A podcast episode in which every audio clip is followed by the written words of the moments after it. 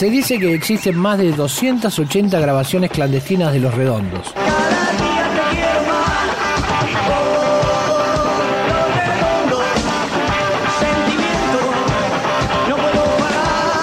archivo.rock.com.ar